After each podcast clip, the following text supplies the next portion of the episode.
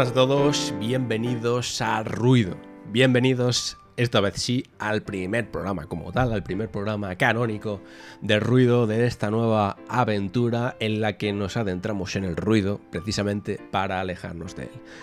Em, en este primer programa he querido en realidad eh, seguir adentrándome un poco en esta idea, ¿no? En esta idea del ruido, de, por qué hacer esto, de por qué em, el ruido es algo que al final afecta a nuestra manera de, disfrutar de los videojuegos, de, consumirlos, de degustarlos. Y se me ha ocurrido que la mejor manera, en realidad, era juntarme con un viejo amigo que lleva acompañándome en estos últimos años en, todos los medios en los, que, hemos estado ambos, como es David Oña, gran amigo, gran profesional. Em, porque además se ha encargado de, varios análisis eh, a nivel profesional en los medios, bastante tochos, mm, de nombres bastante importantes, y creo que, fijaos, adentrarnos en el mundo del análisis de, en prensa, de los medios especializados, comprender un poco cómo, cómo, los hacemos, cómo los hemos hecho en el pasado, cómo funciona el proceso eh, y cuáles son los verdaderos retos Va a ser interesante, primero, porque si no estáis metidos en el meollo, creo que vais a descubrir un poco eh, algunas cositas interesantes. Y segundo, porque vais a comprender precisamente eh, todo ese ruido que rodea eh, a los análisis en prensa, lo que significa las presiones, los problemas, cómo afrontar textos a veces sin, sin esa capacidad, sin ese tiempo de reflexionar realmente lo, necesario. Em, vamos a hablar de embargos, de escritura, también a nivel de, mm, personal, ¿no? a nivel mm, puramente de consumidor, que seguro, con lo que seguro yo creo os vais a sentir identificados. Em, creo que va a ser una charla interesante con David. Quería además que, que fuese el primer invitado de este, de este primer programa, porque, mm, bueno, en parte aunque quizás él no lo sepa, eh, ha sido, bueno, ha sido uno de los motores que me ayudó a, iniciar esta aventura. Entonces creo que es interesante, creo que va a ser interesante y tampoco quiero enrollarme mucho más, pero bueno, este primer ruido, muchas gracias a todos por cierto por el recibimiento del primer programa, era algo que necesitaba y estoy muy feliz de poder hacerlo, de poder volver a los micrófonos de esta manera y espero que, te guste, espero que este nuevo programa, que este primer programa, que este primer ruido sea de tu agrado. Os dejo ya con ello, con, ello con, la conversación, con la charla con David. Espero que sea constructiva y, si no, bueno, pues que al menos os sirva para algo o os entretenga un rato, que al final esto no, tiene otro, otro objetivo final, ¿no? Reflexionar un poquito, pero bueno, entretenernos en el proceso y, y nada, y disfrutar de los videojuegos a nuestra manera, alejados del ruido. Muchas gracias por estar ahí, yo soy Alex Pareja y disfrutad del programa. Hasta ahora.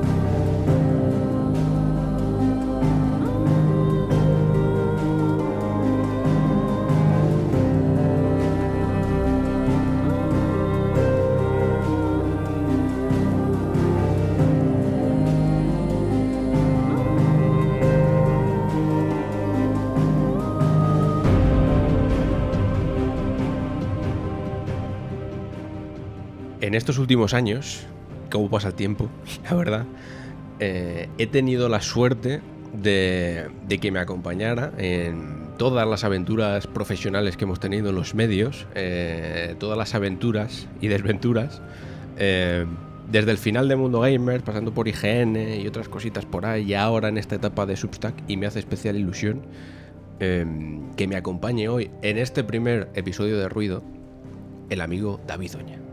¿Cómo estás, compañero? ¿Cómo va todo? Muy buenas, señor Alex. ¿Pareja? Pues encantado. Pareja. Pareja. Nada, encantado de estar por aquí, Jolín.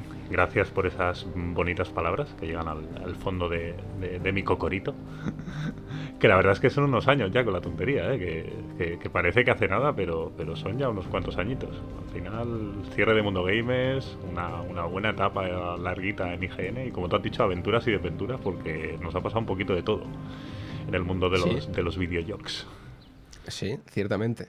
Eh, ¿Cómo pasa el tiempo? Lo decía porque, bueno, es que es que es verdad, porque de Mundo Gamers ya cuando cerró hace ya tiempo, es que hace, hace ya años, Sí, ¿no? Hace años. la última vez que estuvimos en un podcast tú y yo, por ejemplo. Increíble. Sí, sí, totalmente. Porque es que de hecho yo creo que desde, bueno, algún directillo con, con Adri, pero más allá de, los directos de 9 bits, el último podcast así propiamente dicho eh, fue el, último MG Podcast. Y de eso que puede hacer dos años y pico, rozando los... sí, sí, o tres, más o menos. Tranquilamente. Pero bueno, dejando de lado los cebolletismos, que hoy habrá varios, yo creo. Totalmente. Hoy hemos dicho tú y yo que iba a ser, que iba a ser corto, me da a mí que vamos a estar un rato hablando, pero bueno, veremos.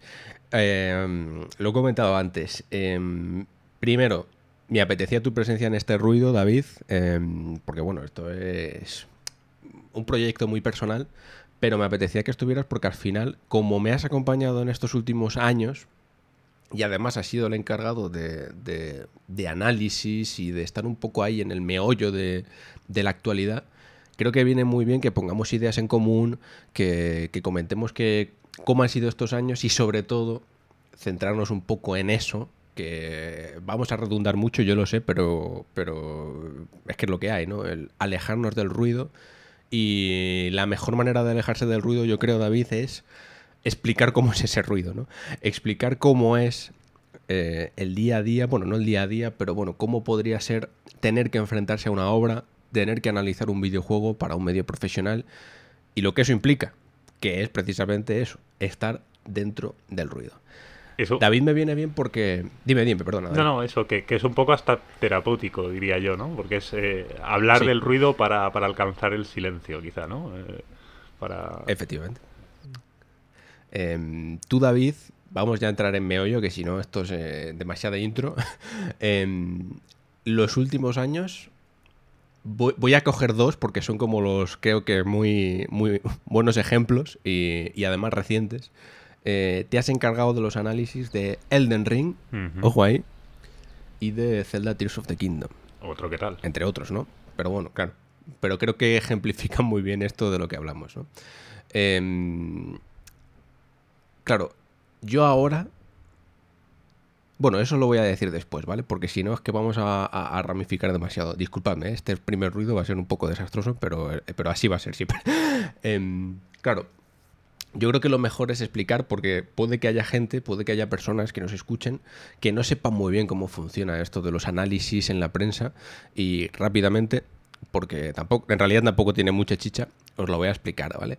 Em, generalmente usualmente en la prensa eh, los análisis, es verdad que depende mucho del medio, depende de, tu posición en el mercado, por así decirlo, pero bueno, generalmente eh, los medios especializados, em, las webs, suelen recibir, revistas, suelen recibir los juegos con un tiempo previo determinado. Que ahora ya entraremos en el tema del Elden Ring David, porque, por ejemplo, ese juego también es especial porque no se pudo sacar en embargo.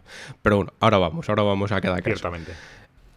Entonces, eh, la empresa en cuestión, bueno, la empresa no, eh, los PRs, que básicamente son traducción, las relaciones públicas, ¿no? Se encargan de las relaciones con la prensa, que en realidad no tienen ningún poder en la empresa, ¿no? Que creo que esto también es una equivocación que tienen algunas personas, ¿no? Eh, pero bueno, que las relaciones públicas de las empresas, de los distribuidores, generalmente, de, de la compañía distribuidora de ese videojuego en cuestión, una de sus funciones es Mm, distribuir los códigos del juego, ¿no? O, las copias previas antes del lanzamiento para que se lleven estas acciones de, análisis, mm, otras de marketing, etc.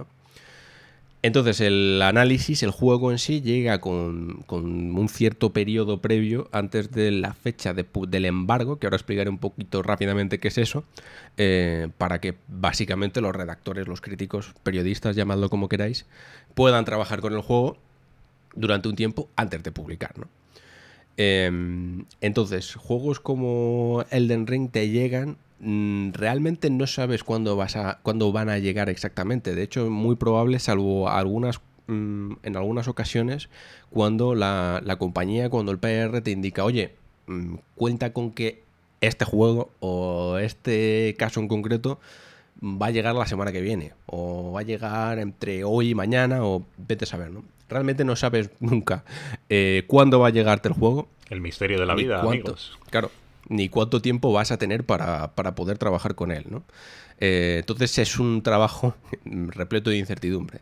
Entonces, generalmente el coordinador o quien se esté encargando de eso, redactor jefe, director, llamadlo como queráis, em, se encarga de recibir ese código y de elegir al redactor, a la persona, al freelance, a quien sea que se vaya a encargar de ese análisis. Generalmente, David, eh, bueno, tú has trabajado conmigo sobre todo, pero bueno, mm, yo te paso el código, que generalmente suele ser un código descargable en la tienda digital, eh, y te digo, oye, este día se levanta el embargo. Cuéntanos tú, David, que si no hablo yo mucho, ¿qué, qué es el embargo?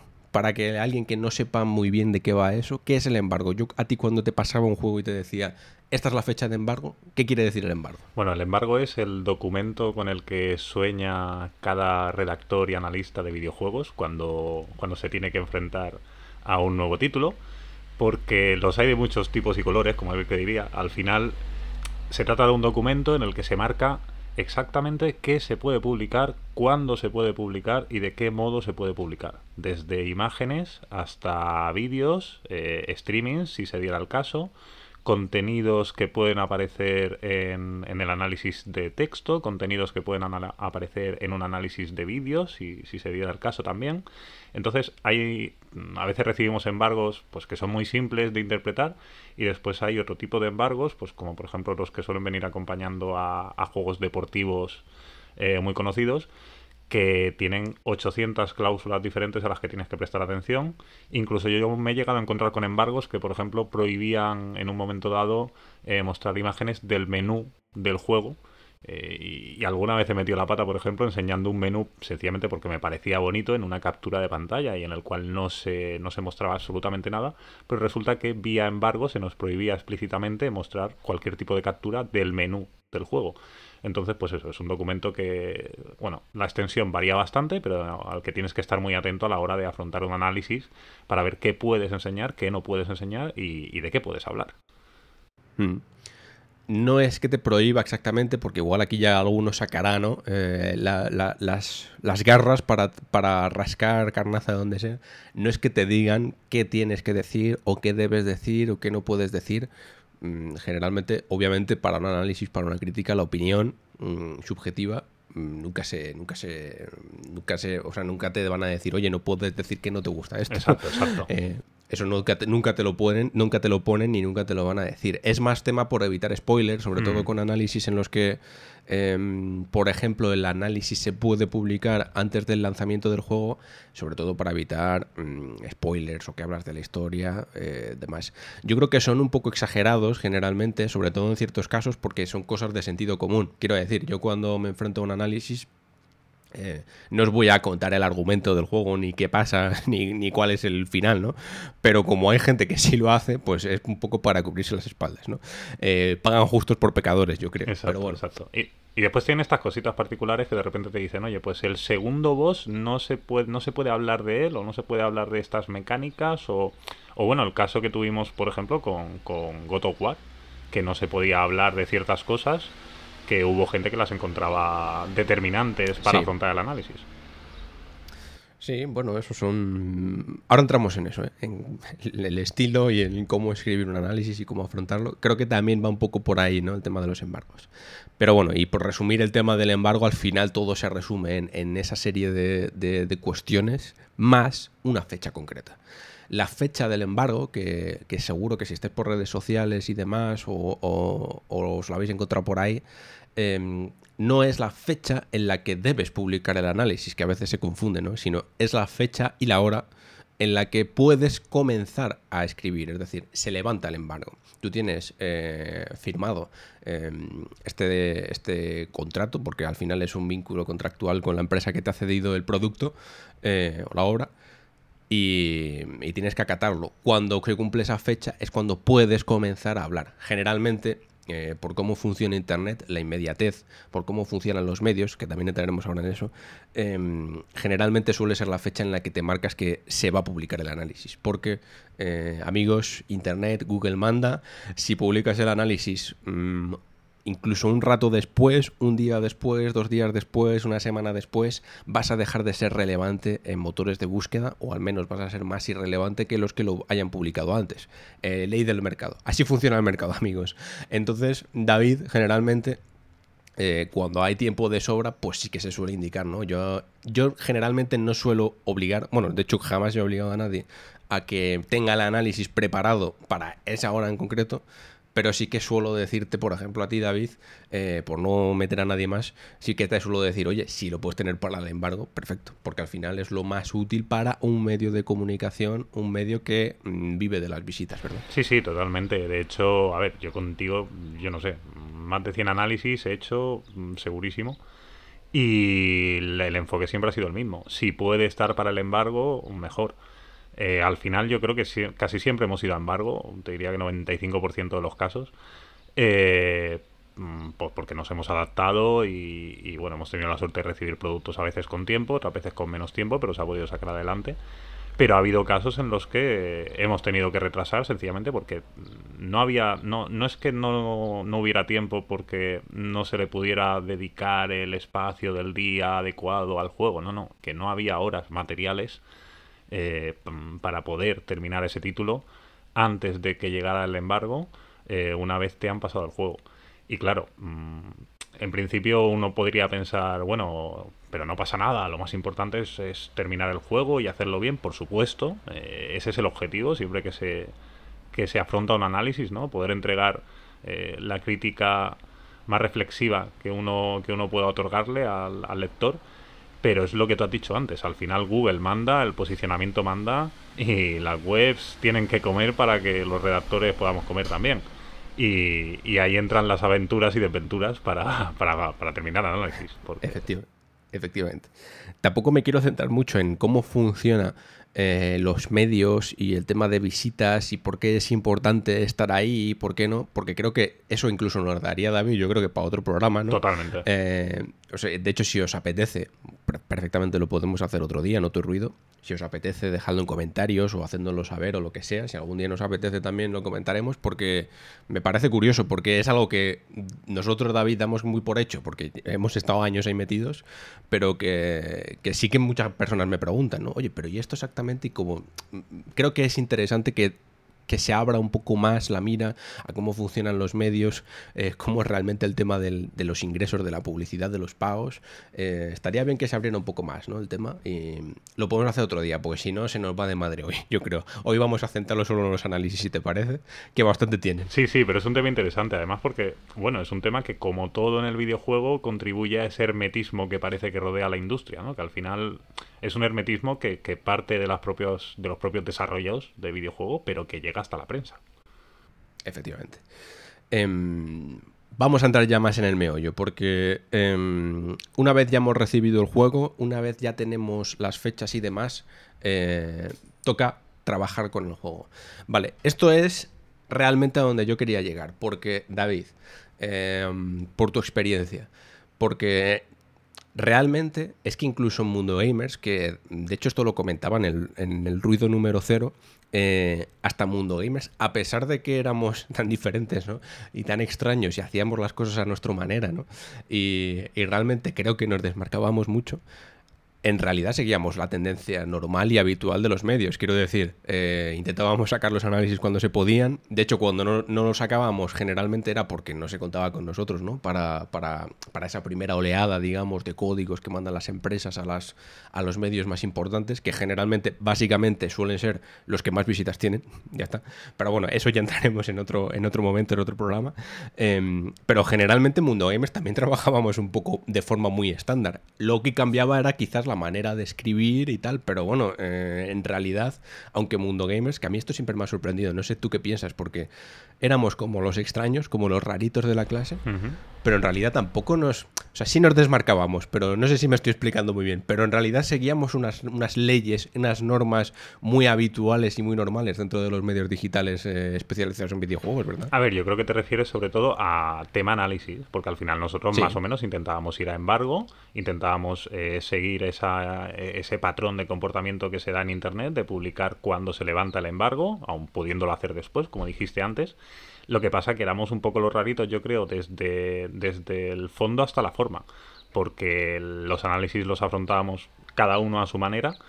Eh, cosa que, que, bueno, normalmente cada redactor afronta el análisis como mejor le parece, ¿no? Pero sí que es verdad que en Mundo Gamers teníamos eh, libertad para no, incluso para saltarnos ciertos estándares de SEO que en ocasiones pues sí pueden llegar a ser relevantes y después que, el resto de contenido que, otorgábamos pues no tenía nada que ver con lo habitual. Por eso yo creo que éramos un poco los raritos de la clase, pero respetando las normas para que no nos echaran del juego o no nos echaran de la clase. Y mira lo que pasa con los raritos. ¿eh? Exacto. Eh, claro, eh, al margen de eso también, aquí entra yo creo que el factor diferencial. Es decir, cuando tú tienes, y de hecho esto lo comentábamos ayer, David, porque yo te dije, joder, eh, creo que abrirme el Substack, abrirme, abrir ruido, ¿no? Abrir esta puerta hacia el ruido para alejarse del ruido, ha sido una de las mejores decisiones que he tomado en mi vida reciente, porque había olvidado prácticamente lo que era mm, jugar a un videojuego tranquilamente, y me explico. Em, no es que no jugara tranquilamente a los videojuegos que quisiera, pero el ritmo de lanzamientos del mercado de videojuegos, em, el reducido número de, personas que al final trabajan cada medio, porque eso también mm, es otro tema que, si quieres hablamos otro día también cuando hablemos un poco de la prensa en el interior, pero más en profundidad, ¿no? No tanto centrado en los análisis, tema de presupuestos, de economía, de número de personas, etcétera. Hay leña que cortar ahí. Hay, hay, hay, hay, un bosque entero que Hay una hoguera. Eh, hay una, una, hoguera visible desde New York City. Pero bueno, em, claro, al final siempre, porque yo creo, David, que siempre, tú y yo por lo menos, que, eh, siempre teníamos un juego en proceso de análisis prácticamente, ¿no? O, porque incluso antes, en épocas como ahora, como en verano, eh, la cosa se calmaba, que en realidad sí que se calma, ¿no? Junio, julio, agosto se suele calmar, ¿no? O hay periodos en los que hay más movimiento, menos. Ahora realmente eh, hay tantos estudios, hay tantos videojuegos, hay tantos lanzamientos, que en realidad siempre tenías un juego que estar analizando. Y claro, eso implica que tu manera de jugar cambia, que tu manera de afrontar eh, la escritura, de afrontar mm, un proceso creativo, está delimitado muchas veces por las horas que tienes para jugar, por las horas que tienes para escribir, por digamos, la función que debes cumplir, porque eso también es un tema, ¿no? Al final, un análisis de día uno, vamos a llamarlo así, un análisis que sale en un medio, cumple una función, una función muy importante, ¿eh? que yo aquí en realidad, y creo que los dos estamos de acuerdo, David, yo no veo mal el análisis de día uno, yo no veo mal el análisis de este mm, de la prensa que sale porque cumple un objetivo, creo que cumple una función para, para el consumidor.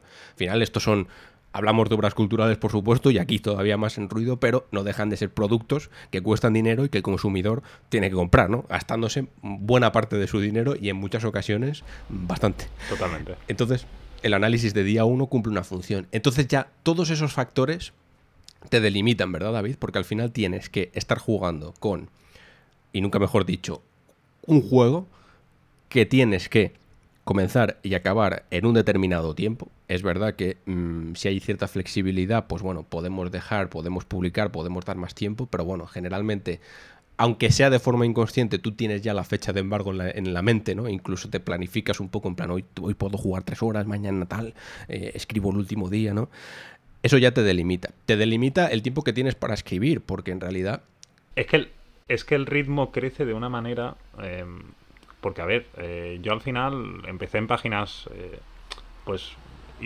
No quiero decir amateurs, porque, porque están muy bien estructuradas y, y tienen un nivel de profesionalización mm, que, que, que, que, a uno le permite aprender muchísimo, pero empecé escribiendo pues como todo, como todo el mundo, sin cobrar, hasta que llegué a Mundo Gamers y, bueno, empecé a profesionalizarme un poco.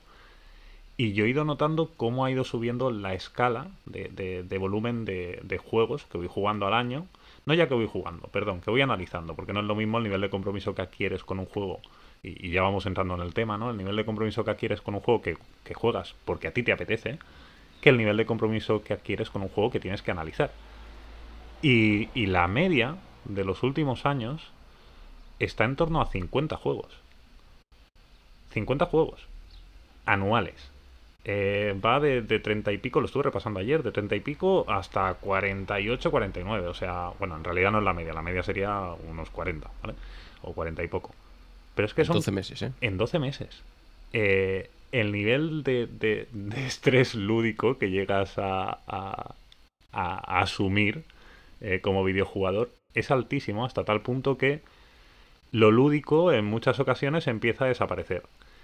Y ahí eh, coger un poco de perspectiva, coger un poco de distancia con el juego que estás analizando y empezar a saber distinguir hasta qué punto eh, lo que estás experimentando en ese momento tiene más que ver con tu estado anímico o fisiológico, porque estás a lo mejor muy cansado, que con el propio juego, creo que es una de las cosas que al principio más me costó eh, llegar a calibrar. No sé tú. Ah, amigo.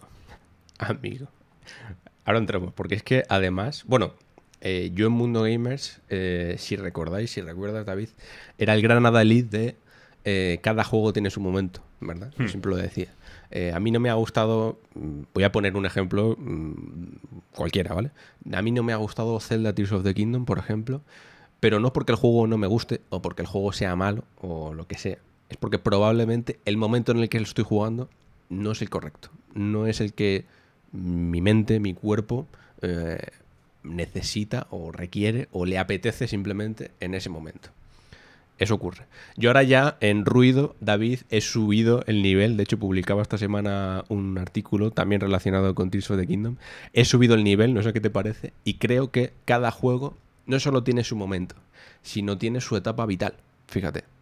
Porque lo ejemplificaba con Tears of the Kingdom y yo creo que Zelda Tears of the Kingdom o Elden Ring o cualquier juego eh, podría haber sido mi juego, uno de los juegos de mi vida, si por ejemplo lo hubiese jugado en un verano de cuando era estudiante adolescente. Que cuando que mi única preocupación era irme a la piscina por la mañana, comerme un bocata de chopez, comer y meterme en la habitación toda la tarde a jugar a videojuegos. Quizás ese momento, para jugar a Zelda Tears of the Kingdom, ya que lo he puesto como ejemplo, se hubiese convertido en bueno, uno de los juegos de mi vida, probablemente. De hecho, seguramente muchos de los juegos de mi vida son por eso. Pero ahora, con la vida adulta, con el estrés diario, con lo laboral, no se, no se produce esa conexión. Ahora quizás necesito otro tipo de juegos y los momentos que quizá hace mm, 20 años, hace 15 años, eh, a mí me llenaban, me entusiasmaban, me, me marcaban, ahora no. Y por eso, fíjate, evolucionado. No sé qué piensas. Ya no solo son videojuegos para cada momento, y ahora lo relacionamos con los análisis, porque evidentemente tiene total relación, eh, sino que hay un videojuego para cada etapa vital. Totalmente. Es que un, un título como, como Tears of the Kingdom, en, en una etapa como la que comentas, en la adolescencia, en un verano tranquilo en el que mm, tu única voluntad, tu única meta en la vida es, es recorrerte ese mundo de pe a pa, pues ese tipo de además es que ese tipo de juego en particular, que, que, que su oferta es tan vasta, tan amplia, se habría convertido en tu universo, se habría convertido en tu... En, en- bueno, a- pues lo que nos pasó a nosotros con otros juegos equivalentes eh, en cuanto a propuesta, pero bueno, poniéndonos las gafas de la época. Pero yo, por ejemplo, en su momento a, a Link to the Past, yo estuve jugando más de un año a Link to the. Porque Era otra época, la oferta que teníamos no era tan grande. Eh, y ese mundo que ofrecía eh, en aquel momento era una cosa que, nos llegaba a volar la cabeza, ¿no? Y lo jugabas y lo rejugabas para, para, para descubrir todo lo que había. Imagínate enfrentarte a un Tears of the Kingdom en ese momento. Eh, lo que pasa que es lo que comentas, la vida va, la vida va pasando y si nos vamos un poco al terreno, volvemos al terreno de los análisis, eh, hay que tener en cuenta que hay mucha gente también que realiza análisis, pero que no únicamente realiza análisis, tiene otras funciones tanto en ese medio como gente que tiene otros trabajos. Entonces, el tiempo que tiene disponible para ello se va cortando y el cómo encaras determinadas propuestas, pues, pues, pues también es importante porque ahí entra en juego eh, eh, la, la- la- la cantidad de horas, por ejemplo, que te va a demandar un título para llegar a, a obtener una mirada adecuada de él.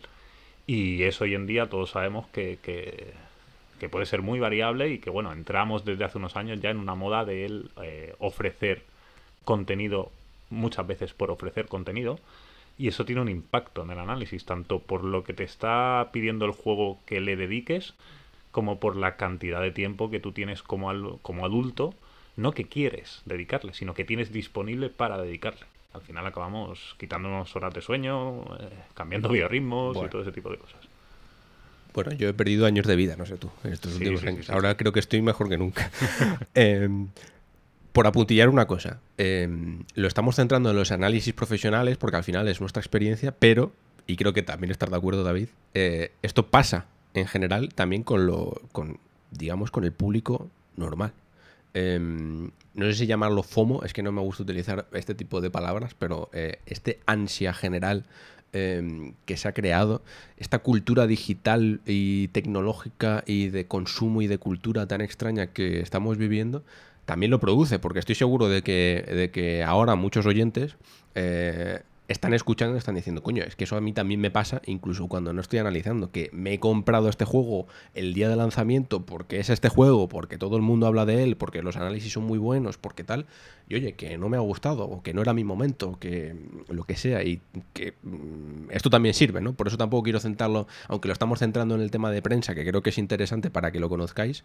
Eh, David, esto también pasa a diario con todo el mundo y además en todos los medios, incluso incorporo cine, incorporo series, incorporo literatura, quizás en menor medida, pero también eh, todo tipo de cultura consumible se está convirtiendo al final en, en una carrera, ¿no? En una agenda, en, tener esquematizado y en tener eh, tu, tu, tu, agenda de consumo para ir llegando a los siguientes productos. imagínate al que le guste el fighting y además le gusten, pues esté siempre consumiendo los juegos tochos, los juegos grandes que salen más o menos cada año.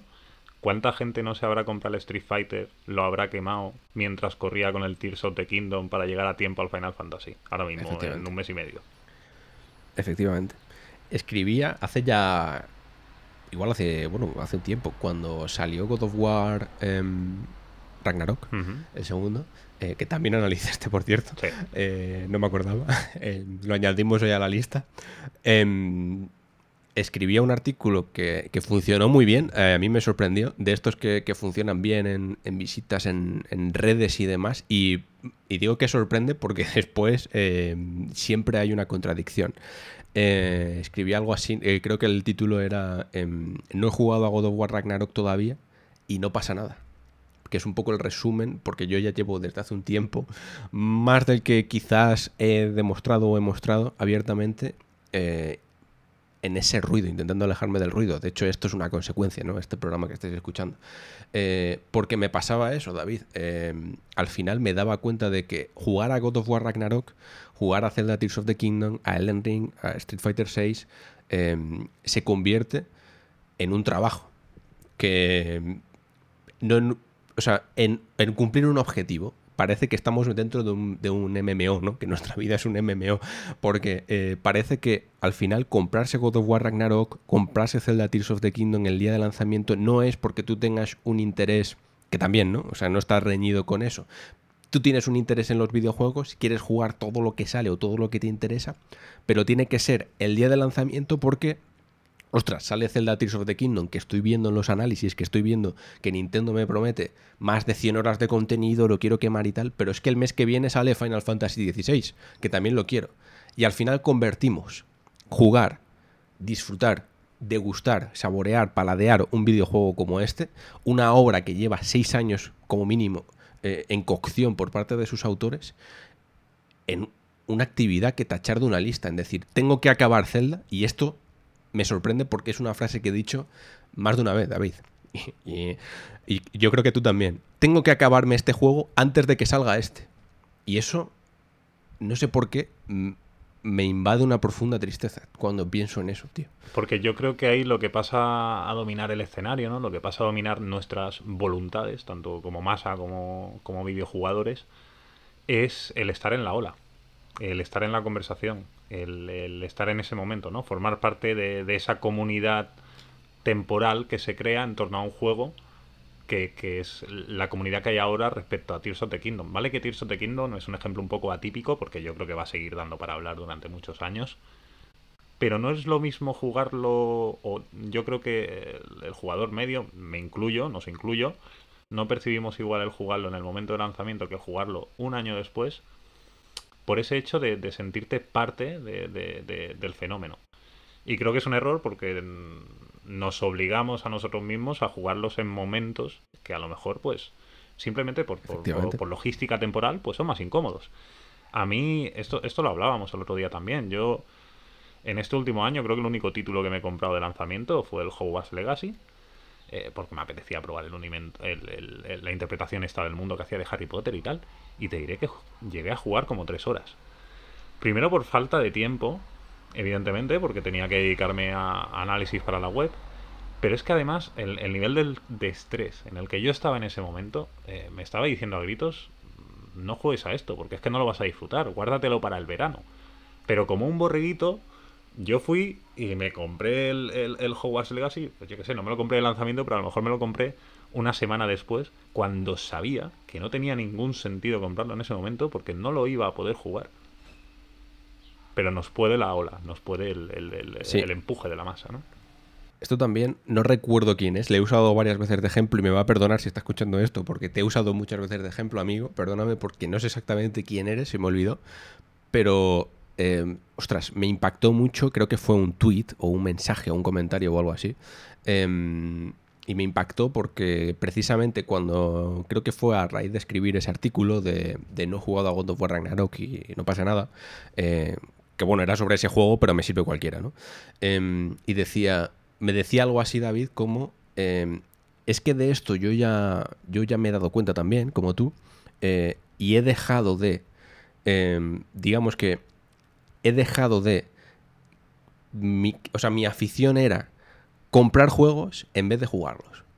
¿no? Y creo que también hay mucho tipo de público así que lo que hace es como necesita comprar los lanzamientos, necesita comprar todo y, la afición termina siendo esa, ¿no? Amasar. ¿Cuántas veces hemos visto imágenes en redes sociales o algún mm. colega que nos dice, mira, tengo, mm.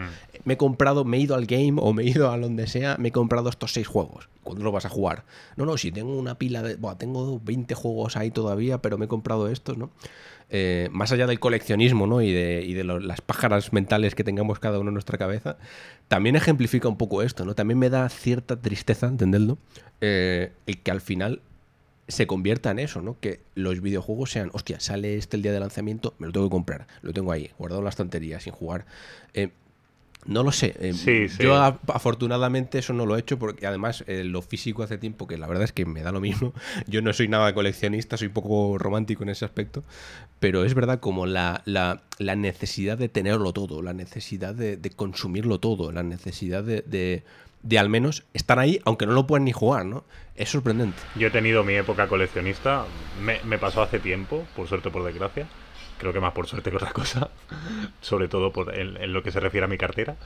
Em, y al final, eh, al final, lo que pasa es que nos, nos, desviamos un poco, ¿no? Pero es un poco reflejar la pasión por, eh, por un mundillo, ¿no? Por, por, por, esta afición que tenemos, por los videojuegos, a través del consumismo. Al final y creo que indirectamente eh, desvía, la, desvía nuestra atención como videojugadores, porque al final en, en esos momentos quizá, o, por lo menos a mí me pasaba, cuando, cuando tenía interés por coleccionar, pues eso, ediciones limitadas que salían el día de lanzamiento, ¿no? Acababa dedicando una cantidad de esfuerzo a, a conseguir ese producto, a estar atento al mercado, para, para, tener esa copia limitada que sale, que si no reservas en el momento que toca te quedas sin ella y este tipo de cosas, eh, que todo ese esfuerzo que, que yo ponía en, en, la parte coleccionista, ojo, que es muy legítima, pero me di cuenta de que lo acababa sustrayendo de la parte lúdica, de la parte de disfrutar del propio juego. Y, y jolín, creo que es una pena, eh, no por nada, sino porque al final nos resta tiempo y energía como videojugadores y nos y desplaza un poco el foco, ¿no? Al final está claro que forma parte del mercado. A mí me gusta lo físico, yo sí que ese lado romántico lo tengo. Lo que me he despegado ya es de todo tipo de, de, de ediciones coleccionistas y este tipo de historias. Y bueno, que si no tengo un juego en físico, pues no lo tengo y no pasa nada, ¿no? Pero sigo prefiriendo el formato físico. Pero yo creo que hubo un momento en el que, en el que em, empecé a tener el cambio porque me di cuenta de eso, de que eh, estaba distrayendo mi atención, de que cada vez, eh, por, por, por, el día a día, por las obligaciones que vamos teniendo, em, era escoger entre una cosa y la otra. Y tengo amigos que literalmente sé que dedican más horas y más esfuerzos a coleccionar que a jugar. Vuelvo a decir, es muy legítimo, Pero al final lo que me gusta a mí, por ejemplo, como videojugador, es el propio juego, es, es el acto lúdico, es es el momento, ¿no? El, tiempo que pasas con el juego jugándolo. Y, creo que al final la industria también, mm, bueno, tienen que vender y nos empujan con mucha fuerza a, hacia ese carril, ¿no? Hacia el carril del consumismo, hacia el carril de, de estar en la ola, de formar parte de la comunidad y de caer en ese consumismo desenfrenado que, que, tenemos habitualmente en el mundo de los videojuegos, que además es curioso porque como comunidad eh, solemos quejarnos bastante del estado de la industria, pero no dejamos de consumir de forma absolutamente voraz. Mm. A eso iba a ir yo, eso iba a ir yo. Em, porque, bueno, obviamente esto no es una crítica a quien hace eso, ¿no? Y a quien colecciona y a quien compra. Es simplemente como una muestra más eh, a nivel personal que yo he visto, que hemos visto, eh, que ejemplifica muy bien esto, ¿no? Pero obviamente eh, no es una crítica. O sea, comprad y haced lo que queráis. Y si sois coleccionistas, pues fantástico. No, no va por ese camino. Tengo de ediciones em, coleccionistas, ya ves tú. Sí, yo la verdad es que no. A mí, a las que me han regalado, porque yo ya os digo, soy poco romántico. Pero bueno. Eh Ahí voy, ahí voy, porque nos hemos ramificado, pero vuelvo a otra de las ramas que hemos abierto, ¿vale? El árbol está que sigue creciendo. Em, esto venía un poco por el tema de, que funcionaba muy bien el artículo este que escribí, ¿no, eh, David? De que, de que no hace falta, no es necesario y no hace falta que juegues al juego cuando salga, cuando está en el momento álgido, cuando todo el mundo está hablando de él. Y ahora tú has dicho algo interesante y es como eh, que el público eh, a veces dice, o a veces entiende, o te hace, o, te, o por ejemplo con este artículo que funciona muy bien, te dice, claro, es que en la prensa y los análisis nos, llevan a este descontrol y tal, ¿vale? Vamos a los números, David, porque esto también eh, a veces lo, he sacado porque es que no es así. Al final no es así, quiero decir.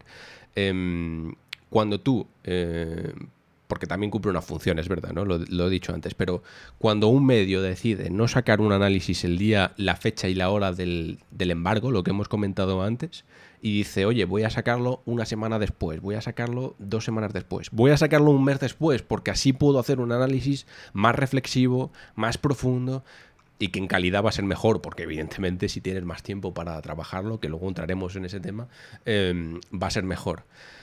Automáticamente Mm, el número de visitas, el número de interés que despierta esa pieza en concreto para el medio, decrece de una manera impresionante.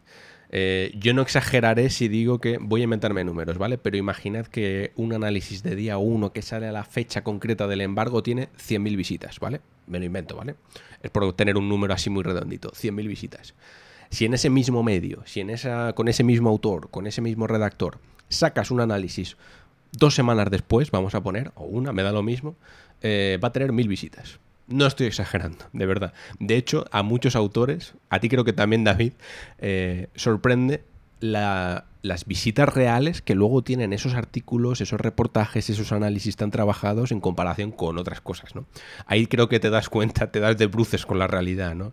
Em, entonces, claro, por un lado tenemos el discurso de que, ostras, me encantaría que los analistas, que los críticos, que los redactores de videojuegos tuvieran más tiempo para trabajar en el juego, que cuando salga el análisis, que cuando salga un escrito, cuando salga un reportaje, esté realmente trabajado, que esté reflexivo, que sea, que sea mm, todo lo que necesito para, para consumir algo mejor. Pero luego no se reproducen los números. Luego en realidad ese análisis no lo vas a leer. No lo digo por ti en concreto, amigo que estés escuchando, amiga, sino en general, ¿no? El público. Entonces, claro, si un medio tiene que vivir de las visitas, tiene que vivir de, lo que se lee, de lo que se. de lo que. de las visitas, básicamente, sí.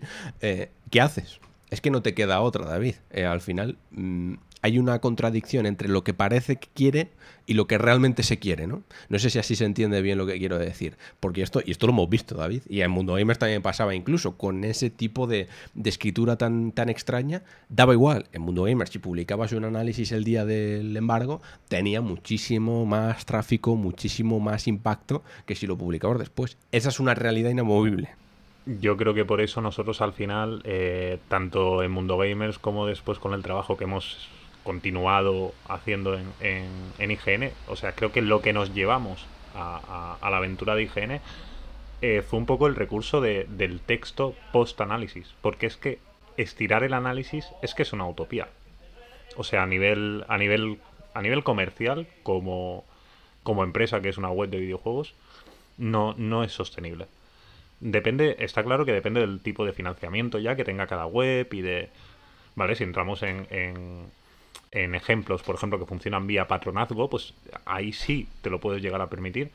Pero cuando dependes de, otro tipo de ingresos, la inmediatez es, es, es, impepinable, no puedes renunciar a ella. El, el impacto de ese texto mm, desaparece, se desvanece por completo y al final, ¿qué hemos acabado haciendo? Eh, bueno, el, el, texto reflexivo eh, de varios días después o de una semana después, ojo, tampoco te puedes ir muy lejos si quieres seguir teniendo algo de impacto, y hemos encontrado un poco ahí el refugio para ese análisis quizá un poco más reflexivo que, que no es que no enfoquemos el análisis per se de forma reflexiva, no es que no haya un, eh, una divagación, un pensamiento, una reflexión, que no, que no es que no busquemos un hilo conductor para afrontar ese análisis, eso es algo que, que se hace siempre, pero sí que es verdad que a mí me ha pasado de, y muchas veces, y de hecho yo diría que cada vez me pasaba más, eh, terminar un análisis, tirar el análisis, que pasaran dos días y decir, jolín, es que me habría gustado hablar de esto en concreto y se me ha ocurrido ahora, o que o, me faltó darle una vuelta a este tema en particular y, y, y, jolín, bueno, vale, lo voy a reservar para otro texto, pero es que es algo que creo que era capital y tenía que haber estado en el análisis. Y eso es algo que al final como redactor creo que puede llegar a generar mucha frustración. Sí. Si quieres, em, si quieres, nos adentramos precisamente en eso, en, el proceso de trabajo de análisis, volvemos al tronco del árbol, ¿vale? Em, porque, claro, cuando estás escribiendo un análisis para un medio especializado, eh, no para ruido ni para nada de esto, ¿no? Em, tienes que cumplir esa función, ¿no? Esa función de día uno que, ojo, es totalmente legítima y, me parece fundamental en el mercado. Al final, eh, que haya análisis de día uno antes del lanzamiento eh, es algo bueno. Es algo necesario, es algo que el consumidor necesita, yo creo. y, más porque... Y es que es algo que ha habido toda la vida al final y que todos hemos empleado como consumidores eh, novatillos cuando éramos a lo mejor más jóvenes y, a lo largo de nuestra vida hasta que hemos entrado en el terreno profesional. Es que forma parte de la industria, no, no, estamos diciendo que no deba existir. Efectivamente. Em, entonces, pero tu percepción cuando estás haciendo un análisis, de hecho yo em, te lo comentaba estos días, David, porque por ejemplo, perdonad, el, eh, ayer creo que fue, eh, escribí un texto que leeréis la semana que viene en, el Substack, en alexpareja.substack.com, sobre un juego que he podido jugar estos días, que ya me había terminado hace días, pero Em, te comentaba que cuando estaba en la ducha, que es mi momento generalmente de, de, las que las ideas empiezan a fluir, de hecho generalmente ya David me meto con un podcast, por ejemplo, me, pongo a escuchar un podcast mientras me ducho, pero luego cuando salgo tengo que darle para atrás para volver a escucharlo, porque mi mente ha estado eh, divagando, ¿no? Em, y en ese momento, en la ducha, como que no es que te venga la inspiración divina, sino que eh, mi mente empezó a, no sé, a pensar en ese juego, en lo que había significado para mí, en la obra en concreto, y como que se despertó la idea en mi mente, llamando inspiración, llamadlo como queráis, pero era ahí donde tenía el momento del texto, era ahí donde realmente tenía eh, la idea y el pensamiento de lo que realmente había sido para mí ese juego. Porque, amigos, a veces, y a vosotros os habrá pasado también, eh, una opinión de un videojuego no la tienes, o sea, la tienes mientras estás jugando, antes y después. Pero el conjunto, el total, viene en un momento determinado y a veces incluso pasan años. A mí, de hecho, por ejemplo, yo que sé, me pasó con Red Dead Redemption 2, por ejemplo, David, que ha sido con el paso de los años cuando he tenido realmente una, una, no sé, una percepción personal de lo que realmente era ese juego. Y ese juego escribí el análisis, ¿no?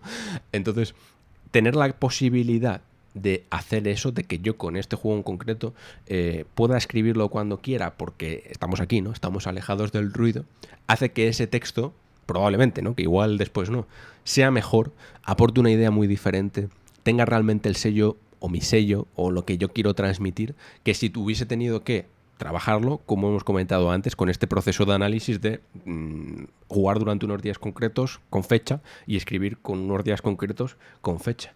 Y eso, cuando estás haciendo un análisis, cuando estás trabajando en algo que tiene que cumplir esa función de día uno, no se da. Es imposible. Puede que se, puede que se junten los astros, ¿verdad? Y que alguna posibilidad haya. De hecho, hay análisis que a mí me ha pasado. Pero generalmente no, porque esto eh, es que es un proceso muy creativo. Es que es como, yo qué sé, es que es mm, hasta como hacer pan. Seguro que hay un día en el que el panadero le llega una inspiración más divina que otros y eso es así. Y aquí no puede ser. Aquí tienes que hacer pan todos los días o cuando toca, ¿no? Y, claro, eso afecta.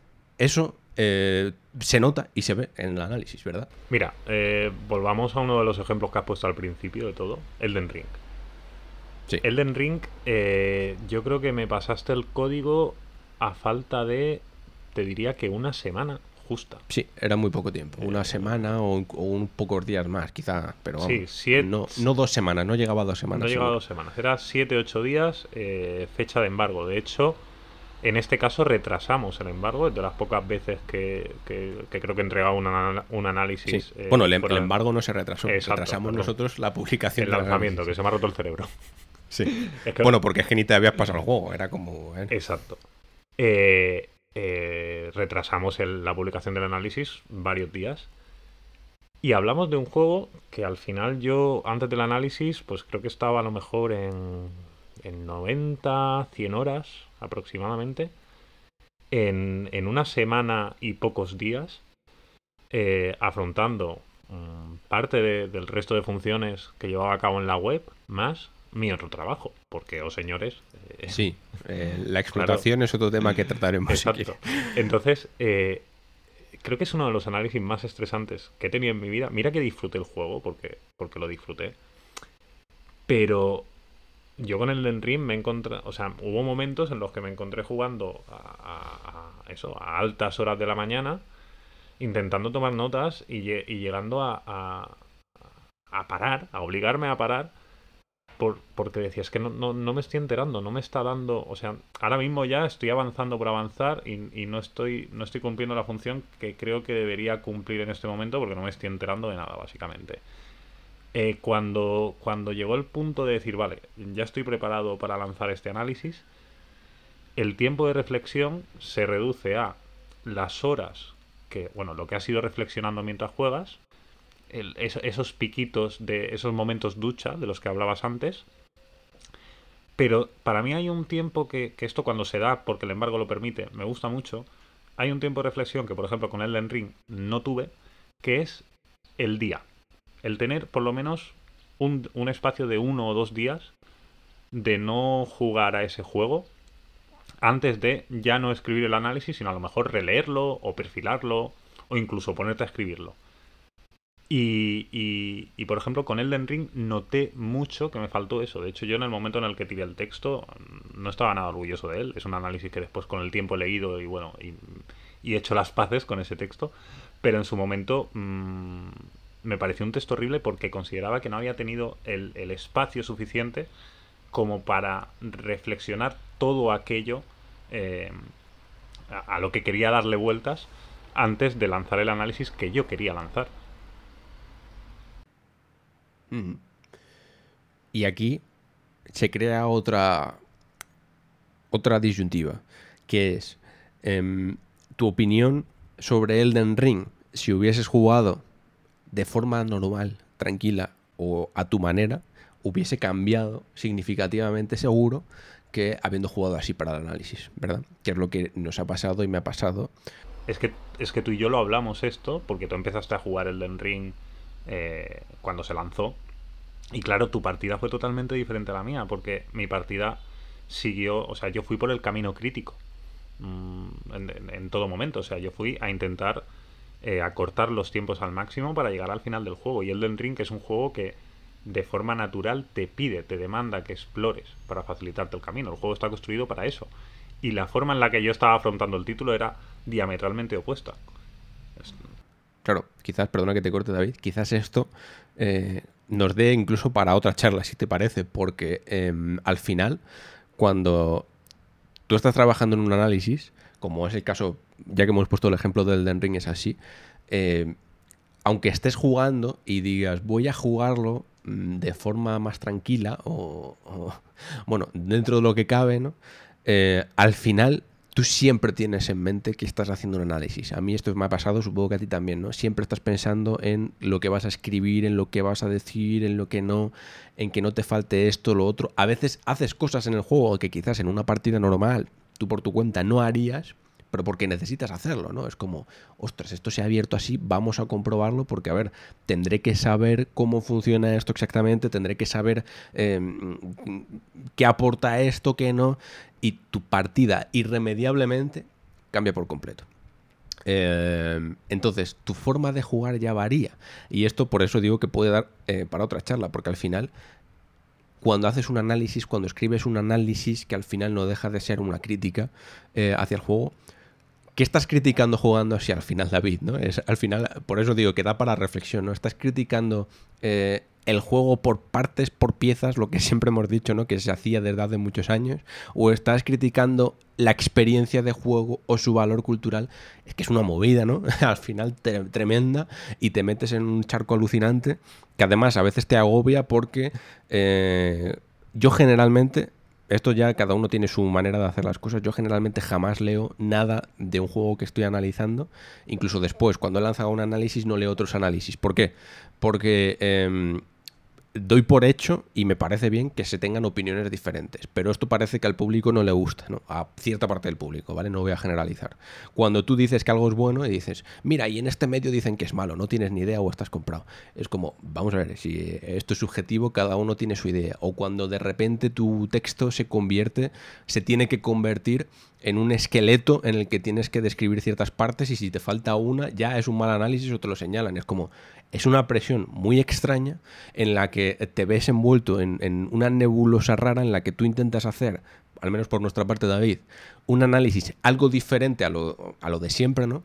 Eh, una reflexión quizás algo más corta, porque yo siempre he sido, ya lo sabes, de los que cree que eh, mil palabras, dos mil palabras bien escritas, bien estructuradas, con una idea en mente, son mucho mejor que un análisis de 6.000 palabras en los que eh, se describen las partes y ya está. Pero bueno, eso también daría para otro debate.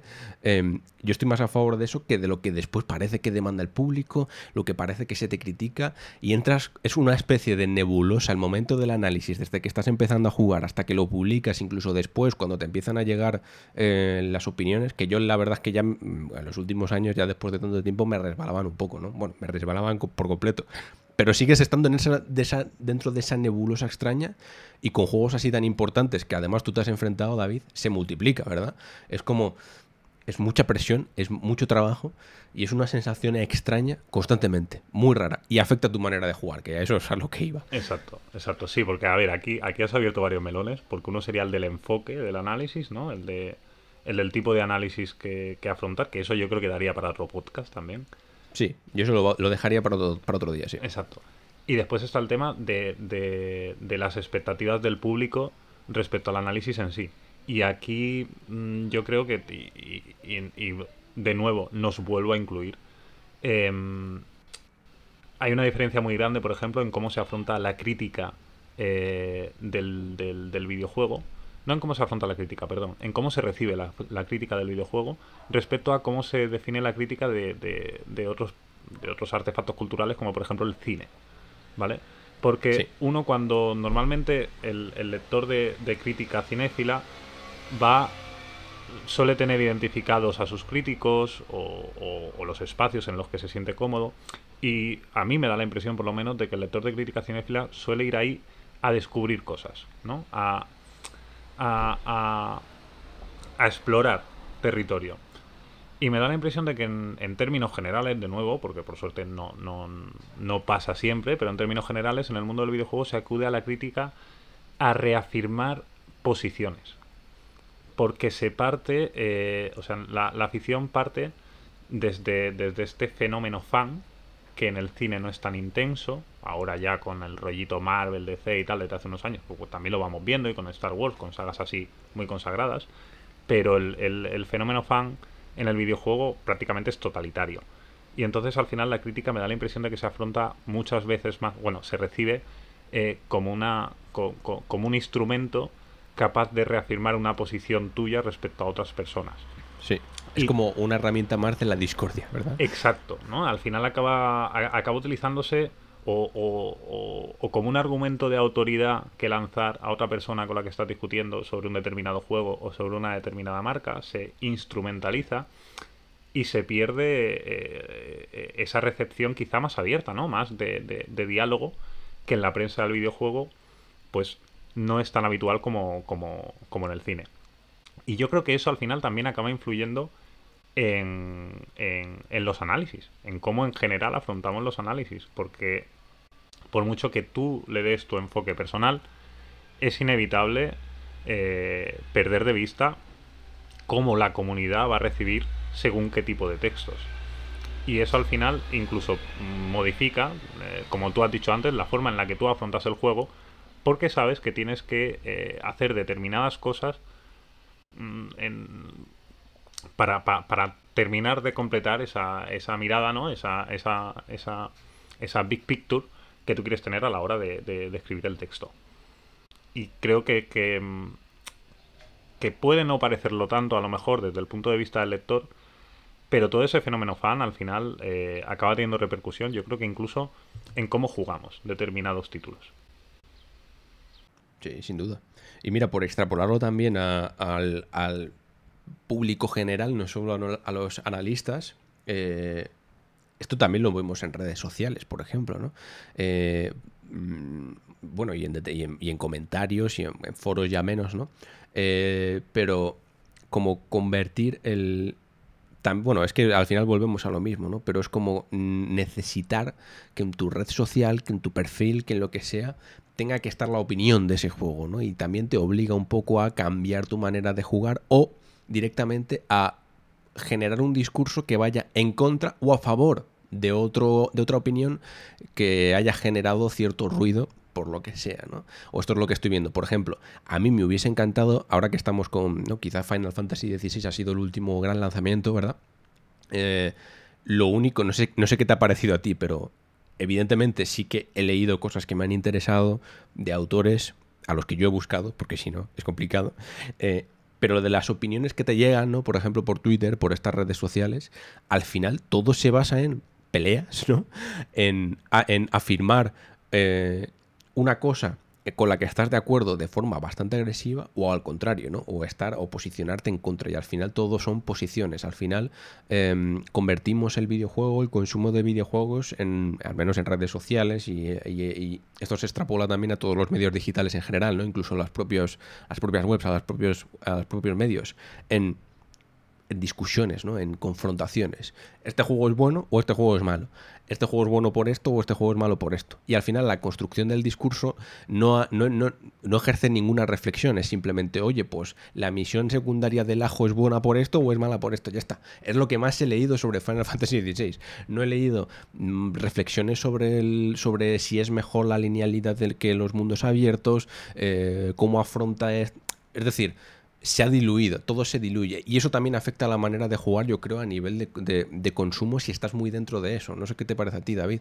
Que es verdad que ni tú ni yo estamos muy dentro de eso, ¿no?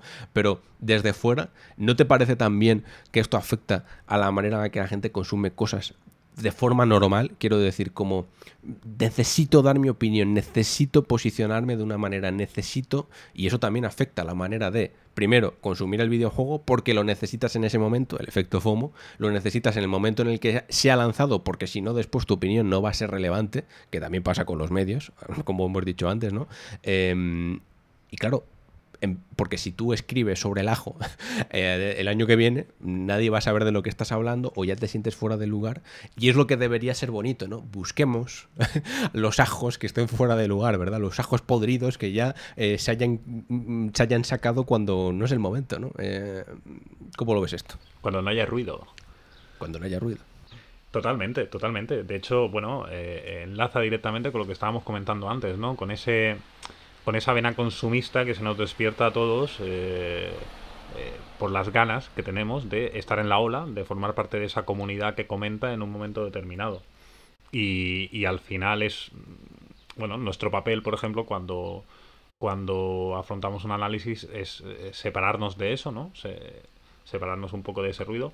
A veces es más fácil, a veces es un, es un poco más complicado, pero, pero, pero es, o sea, es, un hecho que lo que estabas comentando, el, eh, ese, ese, fenómeno FOMO, que a mí tampoco me gusta mucho esa palabra, eh, yo creo que es un motor consumista, es, una del de, es uno de los principales leños de esa hoguera eh, de gasto continuo que tenemos en el videojuego.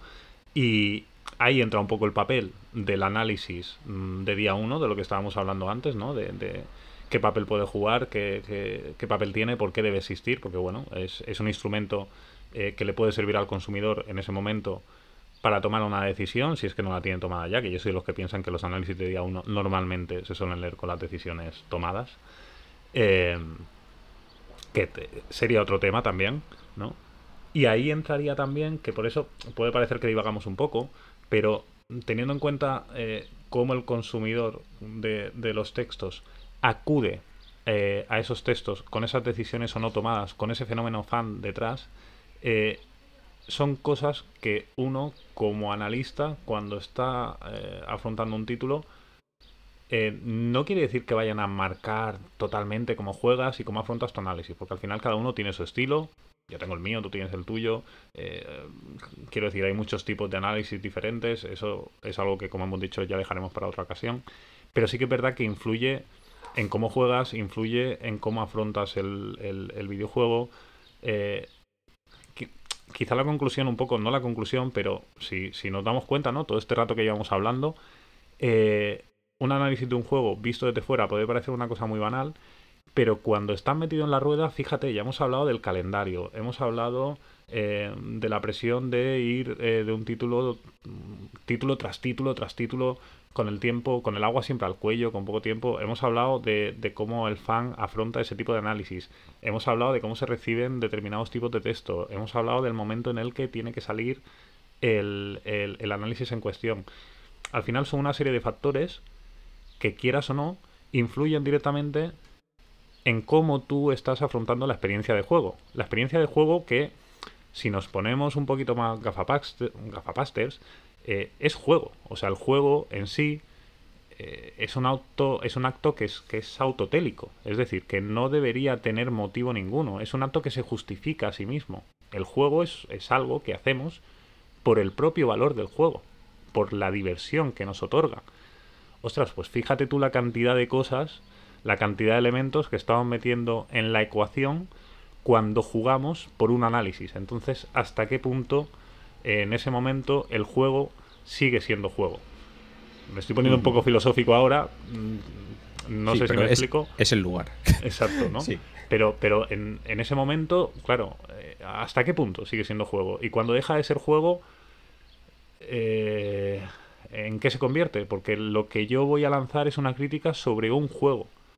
Y, y, cuando te encuentras con todas esas barreras eh, que te impiden jugarlo de forma libre, eh, bueno, es un poco lo que hablábamos al principio, es uno de los ejercicios que creo que como analista pues más cuesta calibrar y más cuesta ajustar porque te separa, eh, todos esos factores te separan del acto lúdico y por lo tanto te separan de, de esa mirada limpia que quieres tener sobre una cosa que en realidad en ese momento a lo mejor estás disfrutando, pero no la estás haciendo porque la quieras hacer en ese momento.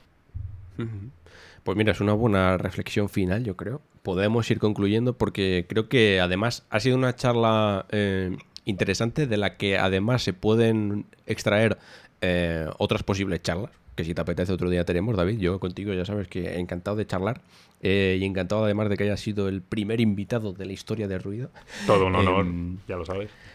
Y Fíjate, em, bueno, por, supuesto, al final ruido es lo que es, ¿no? Es un espacio muy personal, aunque me acompañe David, y además probablemente David, sin, sin duda, si te apetece, y además te invito eh, públicamente, puedes escribir en el Substack, en alexpareja.substack.com, aunque tenga mi nombre, porque al final, aunque sea un proyecto personal, mm, yo creo que está bien que las personas que me rodean, que me apetezcan, mm, que consideren interesantes, también formen parte del proyecto, ¿no? Del ruido.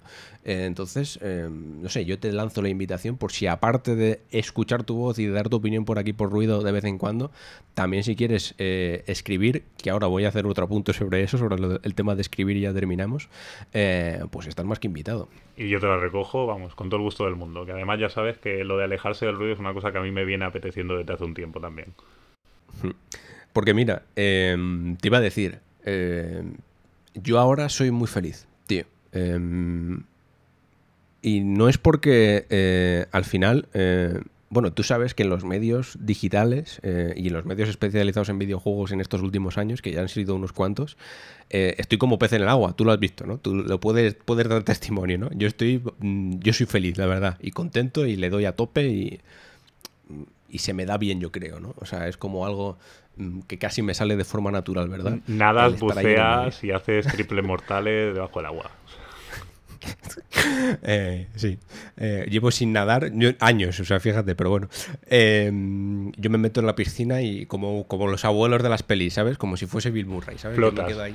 claro, yo floto. Flotas y ya. Pero bueno, pero bueno ah, en, ese, en, este, en ese círculo queda así.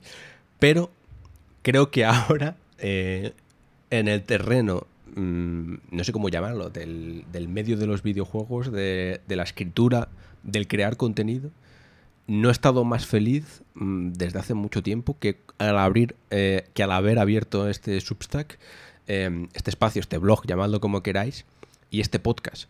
Porque al final, en el en ruido número cero, en el cero, que además antes de publicarlo fuiste, creo, una de las primeras personas en escucharla, si no la primera, porque me interesaba tu opinión, ¿no? Para, para saber si de alguna manera se entendía lo que yo quería transmitir, que en realidad tampoco lo sabía del todo, ¿no? Es que es una sensación extraña, ¿verdad? Eh, y tú fuiste el que pusiste el foco de atención en una palabra que repetía muchas veces y que fíjate, yo no había sido tan consciente de ello, que era la necesidad, ¿no? El necesitar. Y creo que esa es la clave de todo. Eh, fíjate, yo de repente me alejo de los medios convencionales de videojuegos, ¿no? Eh, y casi instantáneamente mi cuerpo, mi mente, lo que sea, mi yo, necesita, ese es el verbo, ¿no? Necesita tener este espacio. Además, un espacio en el que se aleja del ruido, ¿no? Y creo que este es un, un, un buen resumen de todo lo que hemos hablado, ¿verdad, David? Totalmente. De que al final, aunque estés a gusto, aunque sea algo que te apasiona, aunque sea algo en lo que estás como pez en el agua, eh, aunque sea algo que creas que se te da bien, que obviamente aquí cada uno pues tiene su opinión, ¿no? Y respetable al 100%. Eh, al final la necesidad es otra, ¿no? Por, nuestras mentes. También lo he hablado muchas veces con, Adrián Suárez, amigo 9 bits. Por supuesto, recomendamos su podcast. Eh, además, yo suelo estar en directo martes y jueves en Twitch con él por las mañanas, por si queréis echarle un vistacillo. En YouTube también está en diferido y demás. Forma parte un poco, además, de este concepto de, ruido, ¿no? El trabajo de Adrián Suárez. Em, lo comentaba con él y a él le pasó porque cuando cerró Mundo Gamers, eh, prácticamente muy poco después tuvo que hacerse un podcast, tuvo que ponerse a escribir.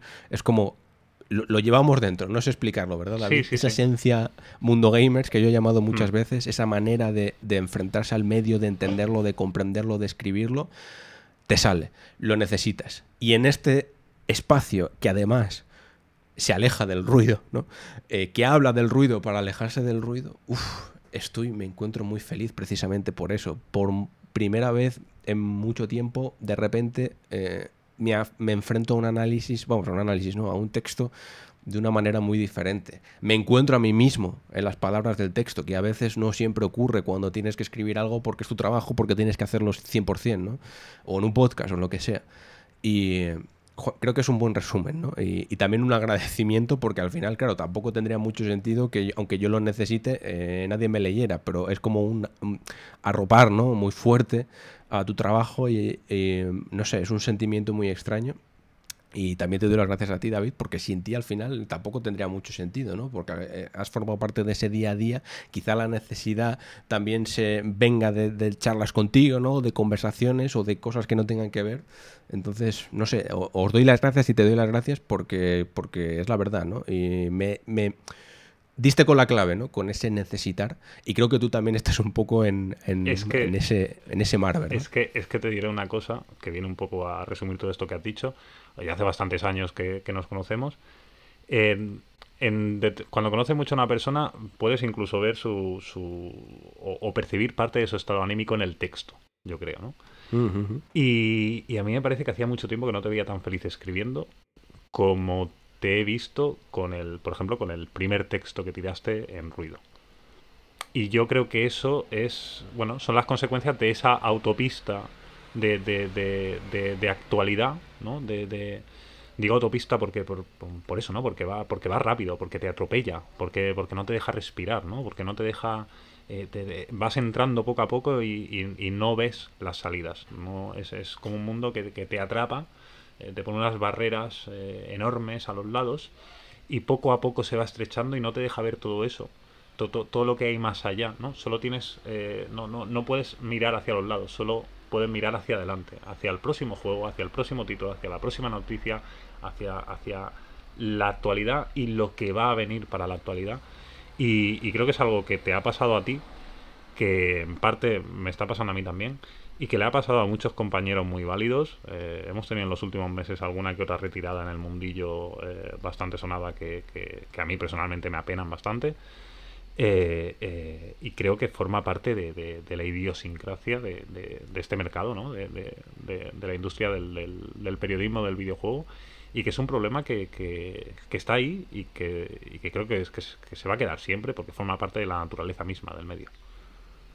Y es bonito, ¿eh? También. Eh, que no no, quiero que se entienda tampoco como una crítica, creo que no lo hace, pero bueno, por si acaso lo apostillo, ¿no? Que, a mí me encanta y, siempre me ha encantado y creo que siempre voy a estar ahí de una manera o de otra, ¿no? Exacto. O, eso creo. Una cosa no quita la otra. Claro, pero tener este espacio es fantástico, ¿no? Tener este ruido alejado del ruido, ¿no? Pues David, ha sido un placer. Eh, no sé si, quieres aprovechar para, no sé, comentar alguna otra cosa final o algo que te apetezca. Ruidos tu casa, aunque no tenga que ver con el tema, o yo qué sé, o, despedirte o lo que sea. Nada, Tienes aquí un, pequeño espacio. Nada, que muchas gracias por invitarme, que para mí es un placer eh, estar en este primer ruido que como tú dices al final eh, son muchos años trabajando juntos y, y, jolín, yo al final si estoy aquí, tanto aquí hoy como en el medio, eh, en parte gracias a ti, ya lo sabes. Habrá por ahí quien no lo sepa, si no lo sabéis, eh, sabedlo ahora. Este, eh, es 100% por tu trabajo. Sí, bueno, pero pero alguien tiene que ver ese trabajo y alguien tiene que también que, guiarte un poco y que apoyarte y yo sabes que eso te lo agradezco muchísimo. Y, bueno, pues estar aquí en este primer ruido es, es jolín. Le da uno en el corazoncito, lo he disfrutado mucho. Y, jolín, seguiremos hablando, que ya han salido un par de temas más. Y si a la gente le apetece, pues mira, podemos hablar de, enfoques en los análisis, podemos hablar de, de, alguna que otra rama que hemos ido abriendo a lo largo del programa. Y, y, bueno, que mucha suerte con este proyecto, que bueno, lo hemos ido hablando mientras lo estaba gestando y ya sabes que, que tienes todo mi apoyo, que me parece que está quedando una cosa chachi. Y, y, nada, Jolín, que me ilusiona a mí tanto como colaborador como por poder volver a escucharte en los micros y poder volver a leerte de esa forma tan particular que, te sale tan de dentro. Muchas gracias, David. Em, ¿Algún sitio en el que seguirte? Eh, por Twitter o lo que sea. Date un poco de promo para por si a alguien le interesa. Arroba Onei64 y si me queréis seguir en Twitter y, poco más. Vale, pues muy bien. Pues ahí tenéis David Doña, uno de los grandes. Eh, ha sido un placer acompañándome durante estos últimos años de aventura, de desventuras, como, como comentaba al principio. Y yo creo que terminamos aquí porque tampoco hay mucho más que añadir. Así que nada, daros las gracias por, este recibimiento, por este apoyo que está recibiendo el ruido, eh, por esta sensación tan, tan especial que de momento es como estar haciendo un análisis. No sé cómo describirla ni cómo, ni cómo explicarla en palabras, pero estoy seguro de que en algún momento eh, me saldrá, ¿no? Me aparecerá eh, ese, ese, momento, esa, esa iluminación. Entonces, muchas gracias. La verdad es que solo tengo palabras de agradecimiento y, no sé, hacer saber que, estoy feliz, ¿no? Que a veces no lo decimos, no lo contamos o no lo, no sé. Y, y a mí esto, por ahora y de momento, eh, me hace muy feliz y, y eso es muy bueno, yo creo.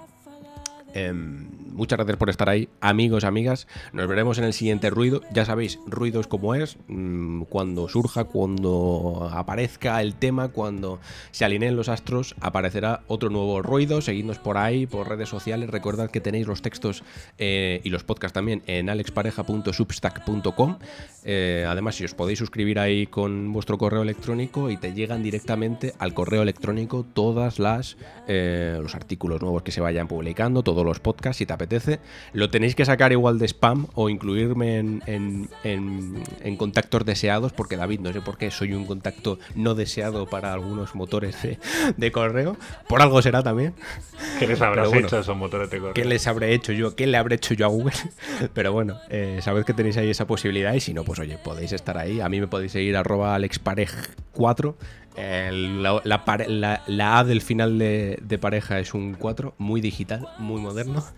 Y nada, eh, ha sido un placer, no me enrollo más. Ha sido, de verdad, eh, está siendo, mejor dicho, eh, muy bonito todo esto, está siendo muy bonito el recibimiento de ruido. Y nos veremos en el siguiente, amigos, amigas. Muchas gracias por estar ahí. Disfrutad de los videojuegos y gracias por ayudarnos a sobrevivir a tanto ruido. Adiós. Si soy del hemisferio sur o si llegué